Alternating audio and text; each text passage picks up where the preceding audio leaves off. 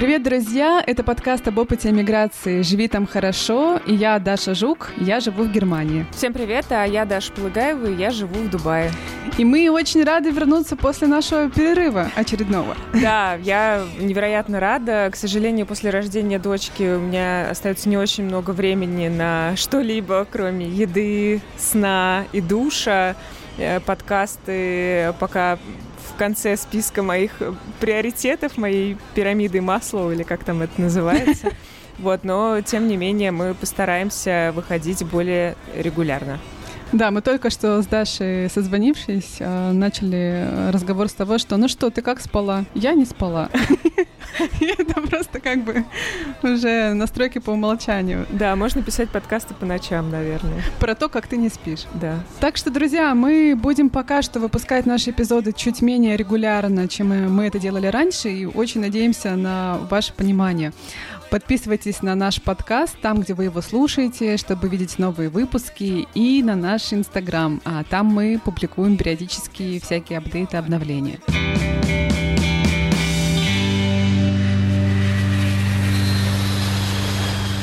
Даш, мы совсем недавно выпустили эпизод про твои роды в Дубае, но твоей малышке Маше уже полтора месяца, как ты там, мать? В зомби не превратилась еще? Ну, сложно сказать. Это, наверное, самый популярный смайлик в WhatsApp. Я просто отправляю всем Зомби? Женщина-зомби, да. Специально для только что родивших женщин, наверное. Возможно, да.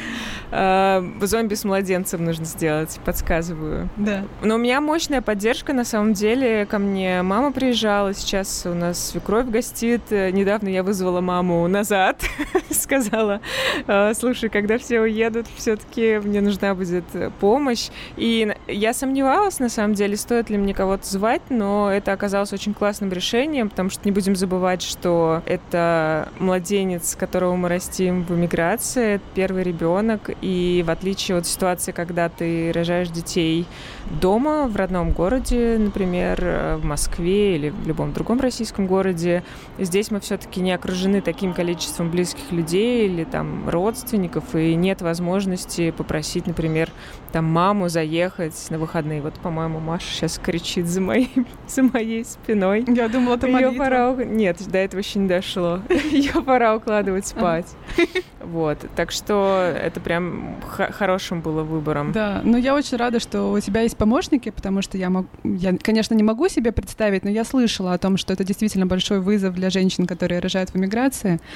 И мне кажется, что мы с тобой еще будем про это говорить, да, в наших следующих э, выпусках. Очень хочется сделать выпуск про родительство, да, может быть, э, сделаем не самым ближайшим, но ближайшие месяцы, наверняка. Ну да, потому что в каком-то смысле ты оказалась в двойной изо- самоизоляции, изоляции, да, потому что ты только-только переехала, еще нет друзей, приятелей, знакомых, ну, уже появляется, но вот в самом начале пути не было, плюс коронавирус, пандемия, в общем, э, веселье. Так что здорово, что мамы помогают.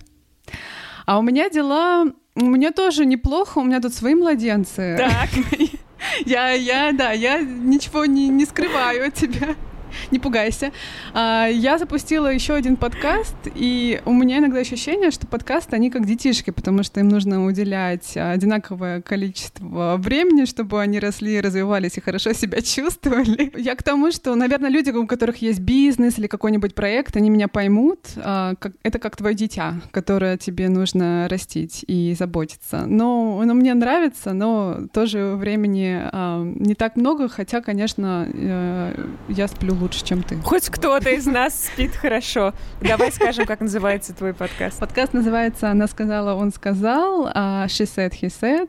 Это подкаст о диалоге между женщинами и мужчинами и о гендерных проблемах. Все приходите слушать. А вообще, ты знаешь, ну, бесконечный день сурка, конечно. Я уже не сбилась со счету какой-то день э, локдауна у нас. Мы сидим уже больше четырех месяцев в локдауне, но, к счастью, нам можно гулять, и я поняла, что мне для того, чтобы мозг не застыл, нужно все время куда-то выбираться, и, слава богу, можно, но, то есть у нас здесь а, в округе есть горы, и лес, и винные поля, вот мы там все время гуляем. Меня это, конечно, спасает, а, потому что ты видишь какой-то простор и понимаешь, что твоя реальность это не только четыре стены и компьютер, а что-то еще. И, и вообще, я когда вижу фотографии своих друзей, которым удалось куда-то уехать, вот у меня одна подруга сейчас в Испании, другая знакомая на Кубе, я на самом деле не злюсь, не психую, я радуюсь, что а, оказывается, есть еще что-то в этом мире, куда можно поехать. Это все правда. Море существует. Я очень жду. А, я сейчас жду своих, свои документы. До сих пор не получила ВНЖ. А, жду уже месяца три. Как только получу, наверное, куда-нибудь поеду. А, хочу очень родителей навестить и потом куда-нибудь на моря, океаны. О, круто. Да что тут говорить? Слушай, ну я сижу в Дубае с э, февраля прошлого года больше года вообще никуда не уезжала. Мне кажется, Маша хочет поучаствовать в записи этого подкаста. Возможно, вы слышите, как она там плачет за моей спиной. Я слышу, малышка.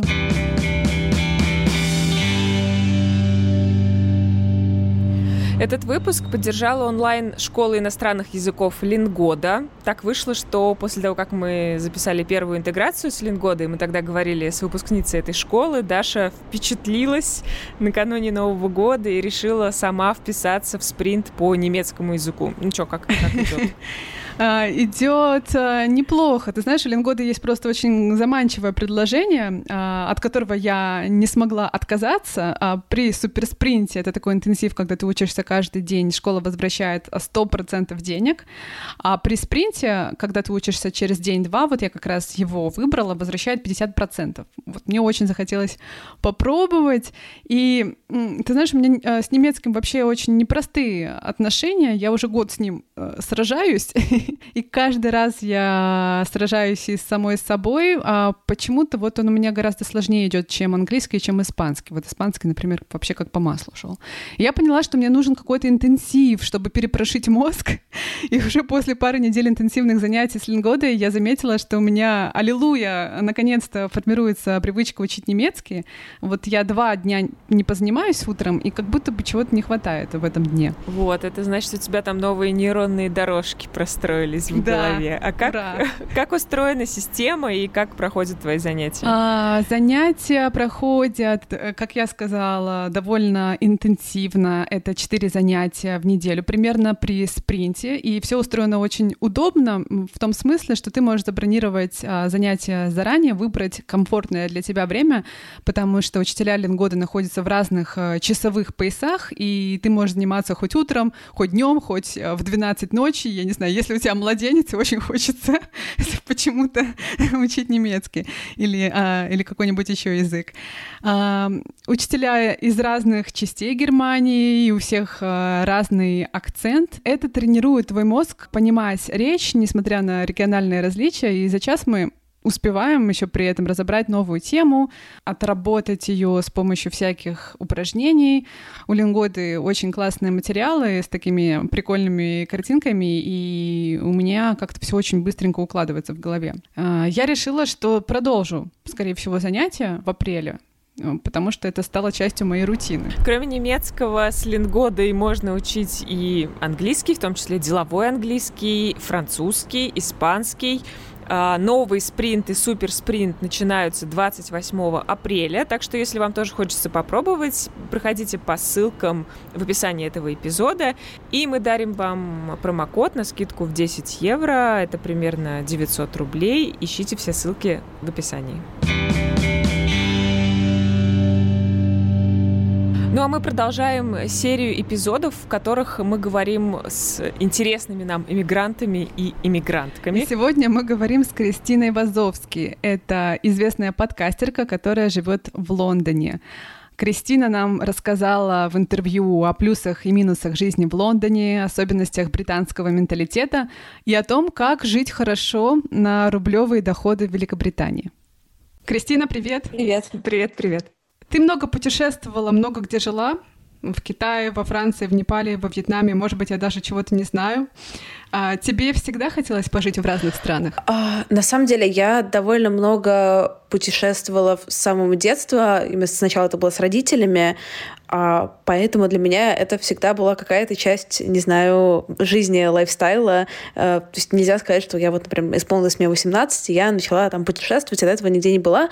Э, ну, к счастью, я была довольно привилегированной, чтобы мы там с родителями могли даже в детстве ездить куда-то в отпуск в очень странные страны. А пожить мне хотелось где-то всегда да, безусловно, потому что э, какие-то другие страны, культуры и приключения э, привлекали меня, мне кажется, с самого раннего детства. Скажи, а как так вышло, что ты забазировалась в Лондоне? Ну, это такая еще одна довольно странная история. До того, как переехать в Лондон вот э, со всеми с концами, я там не была ни разу да, вот в Англии вообще не была ни разу. Но я решила, что я вот переезжаю в Лондон. Переехала я туда учиться, но это было скорее некой такой штучкой, которая обеспечила мне визу. А просто я хотела заниматься современным искусством, и где заниматься современным искусством, если не в Лондоне, наверное, только в Нью-Йорке. А Нью-Йорк я не очень э, люблю, может, это когда-то изменится. А, поэтому решила в Лондон, а чтобы не расстраиваться, на всякий случай решила не ездить туда до того, как переезжать, а то вдруг не понравится, и ну, как бы, что делать тогда? Ну, в итоге понравилось, поэтому все классно. Слушай, а насколько картинка в итоге отличалась от твоих представлений от э, Лондона? Если честно, у меня не было никаких представлений. И знаешь, есть такие, короче, девочки-мальчики, которые, э, знаешь, мечтают о вот этих вот э, красных автобусах, о вот этом английском стиле, не знаю, вот это все. Меня это никогда не привлекало. Ну, то есть, как бы, ну, есть есть, я поэтому никогда не мечтала и даже ничего не загадывала. Я не, вообще не представляла, что такое Лондон а, до того, как туда переехала, если честно. Вообще ничего о нем не знала. Поэтому у меня не было никаких разочарований, потому что ожиданий тоже никаких не было. А какие все равно у тебя были первые эмоции и был ли какой-то период адаптации все-таки? Первые эмоции были классные. Ну, то есть я прям помню свой первый день в Лондоне, как я приехала, у меня там сразу же была квартира, потому что там знакомая а, нашей семьи посмотрела там ее за меня, условно, и я сразу приехала в свою квартиру, там не было ничего, потому что я привыкла, что если ты снимаешь, условно, Airbnb, а, у тебя там есть туалетная бумага, посуда какая-то база, ну, какие-то такие штуки. А когда я туда приехала, это была абсолютно пустая квартира, ну, типа, там не было ничего, поэтому первый, там, ну, там была кровать, там была кухня, ну, матрас, ну, кроме этого ничего. И я спала первую ночь, укрывшись своим пуховичком на голом матрасе, но мне все равно было очень хорошо почему-то, не знаю. А, это было довольно приятно, а, потому что я приехала поздно вечером, и там уже было ничего не купить, и ничего, я не взяла с собой ни полотенце, ни постельное белье, поэтому э, первую, первую, первую неделю я пользовалась пользовалась э, полотенцем, это своим, своей нелюбимой футболкой. А, но впечатления были классные, потому что там все очень красиво, и люди какие-то красивые, и все здорово. А насчет адаптации у меня не было такой, знаешь, какой-то, как называется, homesickness, а, потому что я очень много путешествовала, много где жила давно, поэтому у меня это чувство, мне кажется, трофировалось. А, но адаптация, безусловно, была, она просто у меня как-то супер нежно протекала. Вот. А, поэтому... Нежная адаптация. Нежная адаптация. Ну, то есть у меня не было каких-то таких э, периодов тоски или желания уехать, или желания вернуться, или чего-то непонимания. Если какая-то тоска была, это было связано с какими-то моими внутренними штуками, а не с э, окружением вокруг, или не, не, не с тем, где я живу, или там, с кем я общаюсь, скажем так. А было все-таки что-то, что тебе, ну, как-то непросто давалось? Э, потому что, несмотря на то, что ты была там впервые, а до этого много путешествовала, ну, все равно, мне кажется, какие-то культурные шоки, они случаются даже в самых, кажется, таких интернациональных местах. Знаешь, мне кажется, дело не в культурном шоке, а в целом э, в том, что, ну, давай так, были, понятно, сложные моменты. То есть, мне кажется, у меня тогда был довольно позитивный период, поэтому мне все давалось в целом как бы относительно легко. Но мне пришлось столкнуться с огромным количеством вещей, которые я ненавижу делать. Я ненавижу разговаривать по телефону, я ненавижу заниматься бюрократическими вещами, заниматься бюрократическими вещами по телефону, а это вот Лондон. А это, ну, это выносило мне мозг. Когда, чтобы подключить свет, воду, электричество, нужно 25 минут разговаривать с кем-то по телефону, спелить все свои имена, фамилии, адреса. Тогда английский я знала окей, но я не чувствовала себя в нем суперкомфортно, поэтому вот этот вот постоянный телефонные часовые разговоры с кем-то, кто очень быстро говорит и тебя не понимает, а, это было, конечно, довольно стрессово. Плюс в университете э, там тоже была адаптация, потому что там типа 35 новых людей, абсолютно не, непонятно, как с ними взаимодействовать. Я, э, ну, там много людей было младше меня, и я впервые в жизни оказалась в ситуации, когда кто-то младше меня. А сколько тебе было в этот момент? Мне было 15, я думала, скажет Кристина. Да, нет, нет. Мне было 20 лет, но там многим было 18 лет, например, 19, 17. И кажется, это фигня, ну, типа, ребят, два года разницы, в смысле, в смысле. Но я-то привыкла, что я всегда младше всех, на типа на 10 лет младше всех, на 5 лет младше всех, да, и тут я вдруг с более младшими людьми что-то делаю в смысле. Они еще от меня не в каком-то диком восторге, и нужно выстраивать какие-то отношения. В смысле? Ну, то есть э, какие-то такие были эмоции в начале, довольно много. А это была такая очень интернациональная тусовка? Кого там было больше у тебя в группе в университете? В основном большая часть это было как раз да, интернациональные люди, разные европейцы, э, там со, со всей Европы ребята в основном, ну и там, наверное, половина англичан, половина европейцев, несколько русских ребят. А расскажи, как ты выстраивала какой-то круг общения э, в Лондоне? Э, кто оказался в твоем таком ближнем кругу больше русскоязычные ребята или ребята из других стран, и как это все складывалось? Хочется сразу сказать, что с однокурсниками своими я так и не подружилась, хотя университет уже закончила. Не успела из-за три года. Я не знаю, как так... Ну, то есть я не знаю, хочется сказать, то ли дело во мне, то ли дело просто так совпало, но у меня оттуда появились две близкие очень подруги, и это подруги как раз русскоязычные, при том, что, ну, ни с кем из своих других однокурсников мы все в каких-то нормальных отношениях, но это такие супер поверхностные отношения знакомых. А, вообще мой круг общения во многом сложился и как во многом сложился супер случайно, когда какие-то люди, с которыми я познакомилась в Латинской Америке пять лет назад, мы решили выпить кофе э, спустя пять лет в Лондоне, и вот я познакомилась там с этим чуваком, познакомилась снова и со всеми там его друзьями, и там, и это какой-то круг общения. Какой-то круг общения у меня сложился из-за работы, когда я там работала, и мы там тусовались с людьми, которыми я там познакомилась. А, но это, ну, это очень в малой степени университет. Но это все-таки больше русскоязычные ребята или нет? Я думаю, что когда я в первые два года в Лондоне, это были по большей части э, англичане слэш э, англичане слэш европейцы. Сейчас э, я не работаю, получается, полтора года в Лондоне. Ну, я живу в Лондоне, но я работаю с русскоязычными, ну, как бы с, с русским рынком, поэтому сейчас у меня круг общения достаточно сильно обновился. Там стало больше людей, но это больше русскоязычных людей стало потому что так или иначе я пересекаюсь много с, с теми, кто работает, э, живет в Лондоне, но это мы познакомились по работе, э, связанной с русским языком. У меня такой еще э, доп. вопрос. А расскажи, э, как подружиться с англичанином или с англичанкой, и есть ли тут какие-то особенности культурные? Есть особенности. Мне кажется, что с англичанкой или англичанином, если это какие-то более-менее тип типичные персонажи, если такие есть, потому что вот мой друг Сэм, который, собственно, мы познакомились пять лет назад в Латинской Америке, он самый нетипичный англичанин из тех, которых я знаю. Да? Поэтому, возможно, мы с ним и подружились. А с какими-то более, более средними англичанами, обычными англичанами, опять же, не знаю, есть такие или нет, Английскими англичанами. Английскими англичанами. А, тут несколько, наверное, важных моментов. Мне кажется, очень сложно подружиться, если, наверное, как везде, вас не связывают какие-то обстоятельства, которые сводят вас вместе. Например, работа или учеба, совместные проекты или, не знаю, Тиндер — что заставляет вас как бы встречаться, потому что в Англии не как в России. В России мы сможем с вами вот первый раз виделись, друг другу понравились, все, я приезжаю, Даша, я живу у тебя в Дубае, у тебя в Берлине, вы живете у меня в Лондоне, да, мы через два часа вы знаете все о моих бывших, нынешних, прошлых и о моих детских травмах.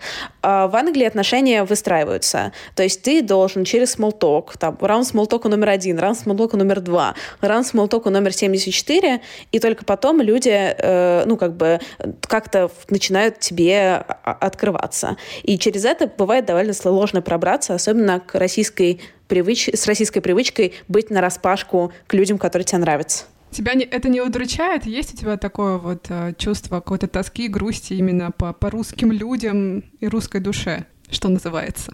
У меня довольно большой круг общения, собственно, я думаю, что большинство сейчас э, моих друзей это все-таки русские люди, да, из, люди из России, поэтому у меня нет э, скучания по э, русской душе.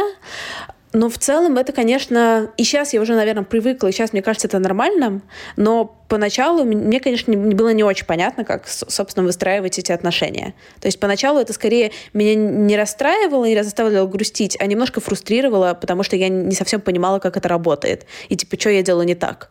Или что я делаю так? При этом э, ты встречалась э, с э, британскими да. парнями, мужчинами. С британскими парнями, с мужчинами. Что бы ты могла про опыт такого дейтинга британского рассказать? Чем он отличается от нашего отечественного? Ну, мне кажется, он отличается миллионом вещей. А, ну, во-первых, я, я была в отношениях типа с а, как бы британским мальчиком, наверное, да, мы там встречались чуть больше полугода. А, это, наверное, самый был мой длительный роман с британским чуваком. Но здесь стоит заметить, что у него, он вообще, у него греческий бэкграунд. Хотя он родился в Лондоне, его родители родились в Лондоне, да, там родились, выросли, прожили всю жизнь. Э, это греческая семья, и там довольно много греческого инфлюенса. Например, его бабушки с дедушками говорят с довольно сильным акцентом на английском языке, и мне кажется, что это все-таки все равно вносит вот эта вот культура, которую они сохраняют, греческая, э, свои корректировки. В том, что это он ну, гораздо более, э, не знаю, какой-то южный, открытый человек. Хотя в нем очень все равно большинство в нем британского. В чем разница? Э, сложно будет описать ее коротко. Но ну, как бы, давайте вот первый большой пункт. Женщина такой же человек, как мужчина. По дефолту мы не платим за женщину, по дефолту мы не открываем ей пальто, но мы относимся к ней уважительно и не относимся к ней э, сверху вниз. Да? Мне кажется, об этом можно много говорить, но это важно, да, и это сильно это все отличает.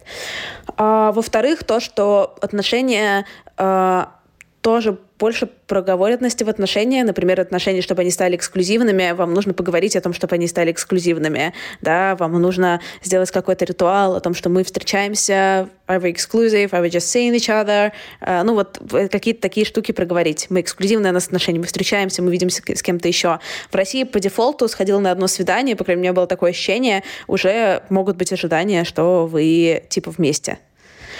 Uh, в целом все более как будто бы casual, особенно поначалу, и все более casual как uh, throughout the journey, sorry, ну, на протяжении всего времени. Uh, вы можете не жить вместе. Люди uh, часто долго не съезжаются, если есть такая возможность, и съезжаются только если такой возможности нет, и нужно снимать что-то, и это очень дорого, поэтому давай поживем вместе. Ну, короче, все более расслабленное, все медленнее, uh, у всех больше своих дел, как будто бы здесь, чем в России, если супер коротко.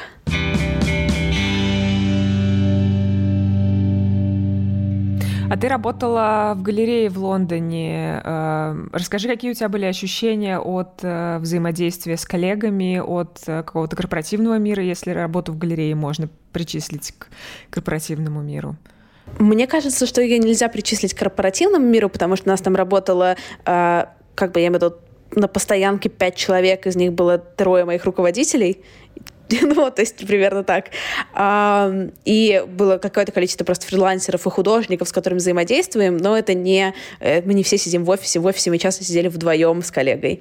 Поэтому это не, не совсем корпоративный мир. Ощущения какие? Все супер вежливые. Меня это пугало. Типа, рабочая этика, я такая, вау, в смысле? Типа можно так разговаривать с людьми по-доброму, вежливо и вау, э, я была в шоке. В целом шока это у меня, ну, мне кажется, я у них вызывала много шока. Это я понимаю постфактум. Из тех вещей, которые я говорила, которые казались мне нормальными, тех шуток, которые я шутила, как я могу быть explicit. Ну, я сама как бы человек довольно специфический даже на русском языке, но я думаю, что я только переехала в Англию, я сразу начала с ними работать, и насколько я была вот такая вот э, как бы русская баба, при том, что я себе казалась, конечно, абсолютно обструганной Европой э, и, и выхолощенной, э, я думаю, что они, им было очень странно. Но они всегда были исключительно дружелюбны и корректны. Вот это меня поражало. В общем, культурных шоков у них было больше, чем у тебя.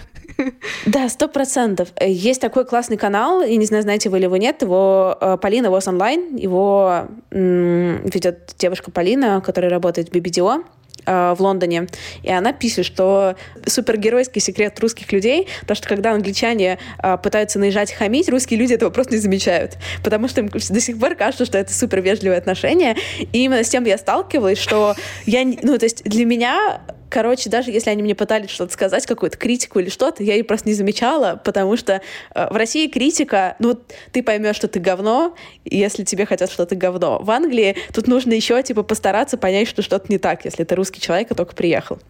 Я вспомнила э, нашего с Дашей общего начальника из э, одной из редакций, где мы вместе работали, э, к вопросу о вежливости и корпоративной культуре, который, если ему в ответ на письмо не отвечали ну, в течение какого-то определенного времени, ну, действительно, долго могли не ответить, там, не знаю, сутки, Uh, он реплайл на весь офис следующую фразу капслоком и с восклицательными знаками. «Я что, в жопу ору?» Я представляю себе что-то подобное э, где-нибудь в Великобритании. Я, знаешь, это, в Англии это было бы так, like, Dear Dasha, hope you are doing well. Uh, in these uncertain times, I would like to ask you to reply more quickly, потому что что я в жопу вору. Best wishes. Это называется shit sandwich. Shit sandwich, именно, shit sandwich.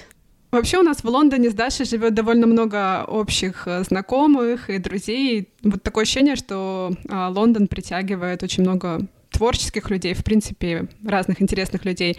Вот чем Лондон такой классный? Почему он так, вот, на твой взгляд, э, всех притягивает? Не знаю, почему подтягивают всех.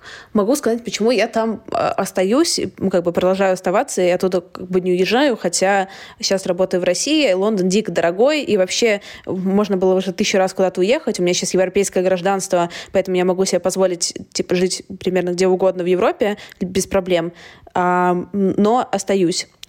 А, во-первых, это, с одной стороны, абсолютная деревня, и ты можешь жить в рамках своего района, и вот тебе за пределы района никуда не нужно выезжать, потому что в твоем райончике в нем есть все. И классные рестораны, и бары, и магазины, и развлечения, и э, как бы это абсолютное ощущение жизни в, в супер маленьком городе. При том, что в городе, в котором есть все, что ты можешь себе представить, если тебе это хочется. Людям абсолютно не важно, как ты выглядишь. Особенно это дело не только в России, там, что, о, господи, там э, э, как-то юбка слишком короткая или еще что-то такое, да.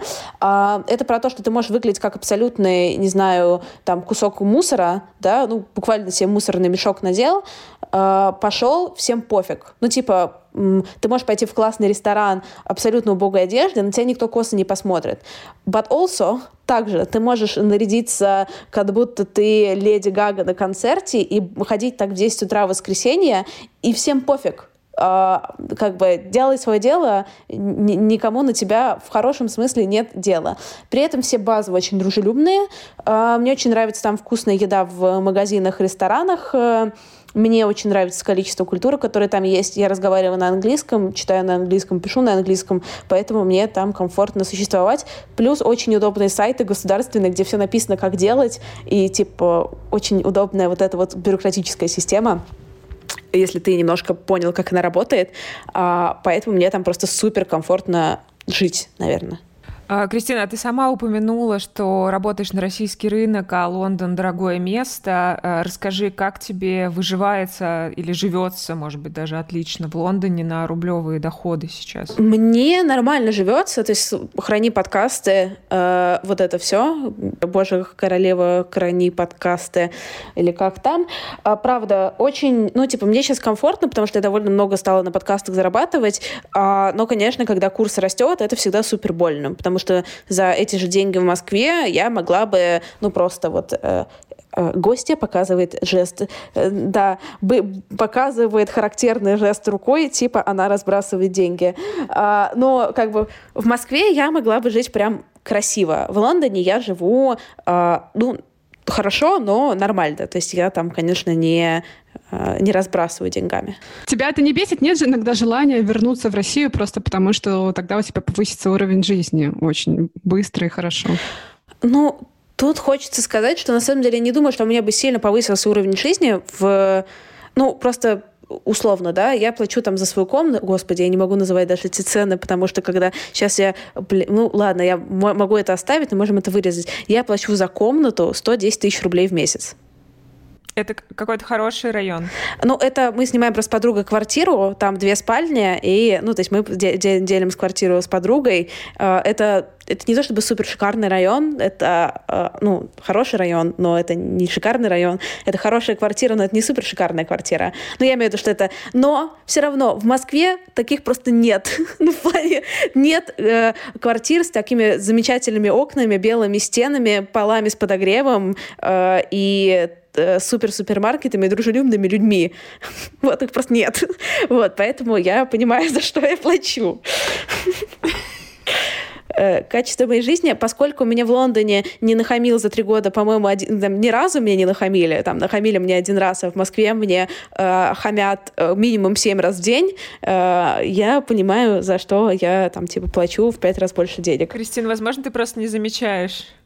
И, замеч... и великолепно супер, идеально. То есть важно не как на самом деле в жизни происходит, а как мы это воспринимаем. Если я воспринимаю, что со мной все овервежливые, даже если мне все хамят постоянно, супер, не хочу ничего менять.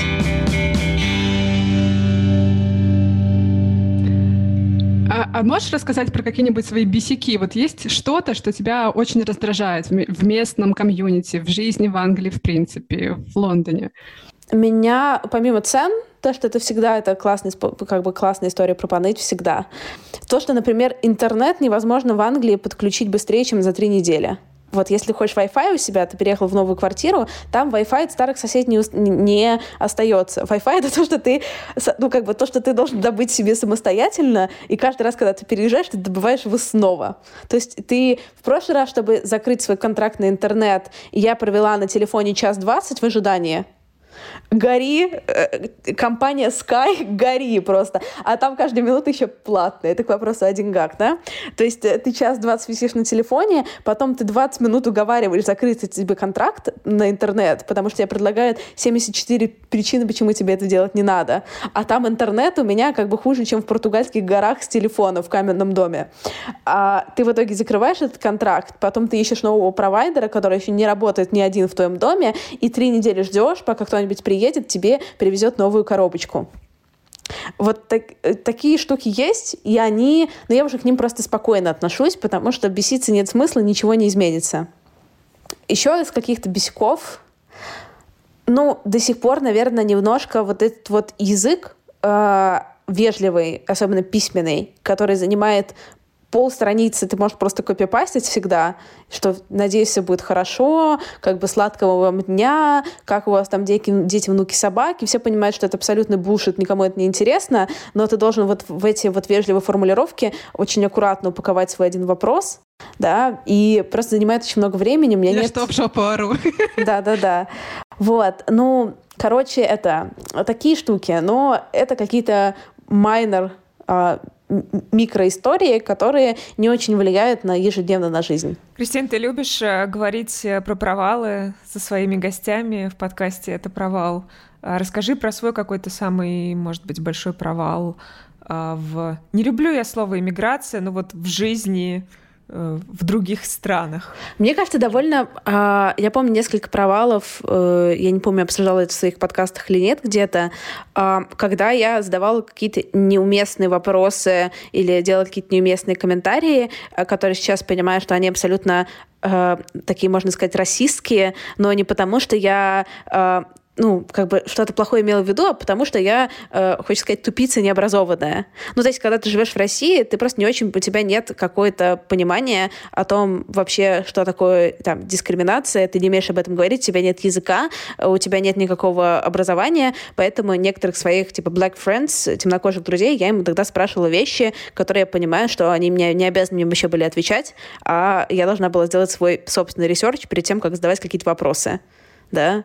Ну, например, типа, а почему у тебя только черные друзья? Спросила я своего черного друга. Как бы, но мне кажется, это хороший вопрос, если честно, почему, например, у меня большинство друзей белые, и это ведет нас к какой-то классной дискуссии о том, насколько нам реально комфортно общаться с людьми, которые похожи или не похожи на нас, и, и в каких обществах мы общаемся, в каких кругах, и насколько наше окружение там, условно привилегированное, хотя тебе вроде нет смысла. Ну, то есть, я говорю, мне, мне нет разницы, но почему тогда у меня только очень гомогенные, белые, какие-то понятные друзья? То есть это, короче, интересный вопрос э, э, для рассуждения или дискуссии, но я задавала его точно не, задала его точно не в том контексте. Я хочу чуть вернуться к теме э, того, что живешь ты в Великобритании, работаешь ты на российский рынок, и все больше там русскоязычных людей тебя окружает, э, и контент ты на русском языке производишь. У тебя не возникает э, какого-то диссонанса, что вроде как живешь ты не в России, но при этом головой ты полностью находишься в какой-то российской, российской повестке, российском контексте? И, и да, и нет. То есть, с одной стороны, нет, потому что я, правда, очень занята, ну, как-то занята любой работой, даже если бы я работала бы в Англии, не то, что я бы сильно думала об английском контексте. Я бы больше думала о, ну, своей конкретной работе, чем бы я ни занималась да, и а, потом, как бы, когда ты живешь, ты ходишь в свежие бабы, пабы, рестораны, бары, не знаю, на выставки, и это не мешает, ну, как бы, мне ходить туда, если я работаю в России. Это, как бы, с одной стороны. С другой стороны, конечно, возникают внутри вопросы о том, что, ну, если я ну, в Россию я точно не буду возвращаться. Во-первых, мне сложно, ну, как бы, мне будет сделать дико сложно, у меня нет российского гражданства. Во-вторых, нет никакого желания. В-третьих, политический курс, который сейчас есть в России, он вызывает во мне большое состояние тревоги, паники и то, что происходит. Просто вопрос, что если не Англия и не Россия, то куда? А, ну, в Европе я много где пожила, и мне ничего так не нравилось, как моя жизнь в Лондоне. Я сейчас думаю, сейчас, ну, у меня был большой план на 2020, это к вопросу о планах, которые не сбылись. Собственно, как-то делать какие-то проекты на английском, начинать более активно, э, как-то строить свое аудиокомьюнити там, в Англии, там, где я живу. А, но из-за 2020 года э, все какие-то вот эти вот офлайн мои планы и проекты, они накрылись медным тазом, Поэтому я сейчас просто занимаюсь, чем я занимаюсь. Э, у меня курс на какую-то поддержку того, что я имею, и выстраивание внутренних процессов. А когда, надеюсь, это все придет в более-менее стабильное русло э, с точки зрения того, что я смогу видеться реально с людьми в Лондоне. Ну, сейчас я не могу ни с кем увидеться, сейчас в Лондоне локдаун. То я уже буду думать о том, чтобы выстраивать свой какой-то комьюнити там. Я имею в виду рабочее больше, проектное. Я знаю, слушала в одном из э, подкастов, в одном из твоих интервью, что ты э, какое-то время назад отказалась от российского гражданства, чтобы получить э, европейский паспорт, паспорт Литвы. А насколько сложно тебе дался этот шаг вообще? Думала ли, размышляла ты ли ты на, на эти темы? Потому что передо мной сейчас стоит этот вопрос, и я, честно говоря, не знаю пока, как на него ответить. Но мне все друзья говорят, Даш, через пять лет ты точно уже будешь знать, а как ты ответишь на этот вопрос. Что, ну вот в Германии тоже нельзя а, иметь два паспорта. Для меня как будто бы, знаешь, ну вот как всегда было там для, не знаю, наших русских людей вот этот отказ от гражданства, это как будто бы вот отказ от родины, хотя я понимаю, что это глупость, это вообще не так. А, главная сложность, вот лично для меня, вот в поездках в Россию, mm-hmm. да, ну, то есть как, как турист придется ездить. Как у тебя? В Россию я делаю туристические визы. В целом это делается туристическая виза за три дня, это просто стоит типа 200 фунтов, ну, 20 тысяч рублей и это не очень приятно как бы э, финансово, но в целом это довольно все быстро и просто делается. Ну, как бы это если технически говорить. А у меня почему-то не было особо больших размышлений или страданий каких-то по этому поводу, но я просто понимала, что я в Россию не вернусь, и я не хочу туда возвращаться. И либо у меня есть российский паспорт, и я мучаюсь и придумываю всю оставшуюся жизнь пути, как остаться, новый университет, найти работу, чтобы получить визу, да, потому что я с этим мучилась дико, когда жила во Франции, потому что там, ну, очень сложно остаться э, с российским паспортом. Да, в Англии то же самое. Э, я просто взвесила все за и против и поняла, что европейское гражданство существенно облегчит мне жизнь, в, потому что в Россию я не вернусь. Как, как именно литовский паспорт э, возник перед тобой вообще такая возможность? У меня папа литовец просто, поэтому у меня по условно упрощенной системе мне давали паспорт, мне там не обязательно было жить или сдавать экзамен или что-то такое. Это типа воссоединение с корнями. А ты несколько раз в нашем разговоре упомянула, что ты не чувствуешь себя безопасно в России, что ты не хочешь туда возвращаться, что ты не видишь каких-то особых перспектив, даже несмотря там на рублевые доходы, а, вообще нет никакого интереса туда вернуться. И чем больше мы делаем этот подкаст, тем больше мы знакомимся с очень классными людьми, которые не связывают свое будущее с Россией. И несмотря на то, что я сама не живу в России, mm мне каждый раз почему-то дико грустно из-за этого. То есть я думаю, блин, все эти классные люди могли бы оста- остаться в стране и производить какое-то полезное действие там и делать что-то классное, развива- развиваться в разных направлениях. Ты коротко упомянула, что там какие-то политические события тебе не очень близки и вызывают тревогу. Почему еще, как тебе кажется, ты не связываешь свое будущее с Москвой, Питером, с Россией вообще? Ну, смотри, я сама из Питера. В Питере мне сейчас дико скучно, потому что, мне кажется, там особо ничего не происходит. И, ну, еще там не очень хорошая погода. И, и вот эта вот бесконечная грязь. Кто-то в Лондоне погода-то. В Лондоне погода по сравнению с Петербургом просто небо и земля. В общем, погода, да. Э, политическая история, мне кажется, это основная. Э, ну, просто потому что я э, феминистка, я постоянно говорю об ЛГБТК правах, да, делаю постоянно проекты про это. Э, я, ну, то есть какие-то такие штуки я в, в, постоянно в какой-то медийной повестке там про что-то высказываюсь такое, к чему наше правительство имеет, ну, как бы не очень хорошее отношение. А, и, ну, поэтому, потому что в целом ощущение, что нет какого-то закона и что со всеми может случиться все, э, вносит большое ощущение небезопасности. А, ну, и плюс погода и в целом э, какая-то эстетика, которой, э, которую можно найти себе, выстроить мирок в рамках Садового кольца, найти какую-то красивую квартиру и жить в этом бабле. Зачем, если можно сделать свой вот этот красивый бабл чуть побольше? Просто нужно уехать куда-то в Англию. Ну, плюс во многом ценности у меня э, все-таки изменились уже за те годы, когда я не живу не в России. И в России я часто чувствую, что мои взгляды немножко странноватенькие. Из твоих 23 лет ты, получается, не в России, живешь почти 8. Я возвращалась, да, ну я в 15 лет уехала в Китай, я возвращалась в Россию, там жила, ну, э, я думаю, что не в России, я живу тотал лет 6, наверное, вот так вот. Как ты себя ощущаешь? Вот есть такое понятие, затертое до дыр, э, человек мира или гражданин мира. Вот как ты себя ощущаешь? Э, человеком мира или все-таки ты петербурженка, россиянка, живущая в Англии? Или ты гражданка Литвы? Ну, давай начнем с простого. Точно не гражданка Литвы. Ну, хотя номинально это, конечно, так. В Литве я была два раза в жизни. Один раз мне было пять, второй раз я, когда после паспорта получила паспорт, решила посмотреть на два дня, что дают. Вот. Э, поняла, что, ну, шакотис — это такой торт с э, штучками. Э, очень вкусно, но в целом все. Ну, и сыр хороший еще. Горячий шоколад. Ну, то есть там есть что поесть в целом два дня, но как бы жить скучновато. Вильнюс красивый очень город. Мне очень понравилось.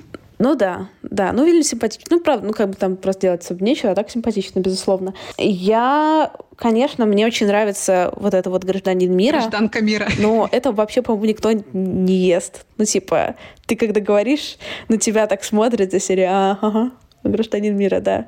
В общем, э, я просто уже смирилась, что я какой-то этот э, э, русский, человек, там, хотя и то, что я не русский человек, я там на, на четверть литовка, на четверть, там, ну, наполовину еврейка, литовка, э, татарка, русская, там тоже, знаешь, ну, что я, э, ну, э, русской ментальности человек, э, который уже давно живет вне России, вот, мне, наверное, если бы не было бы никакого шейма и закатывания глаз со стороны, я бы себя называла лондонкой. Да. Спасибо большое. Спасибо, Спасибо большое, Кристина.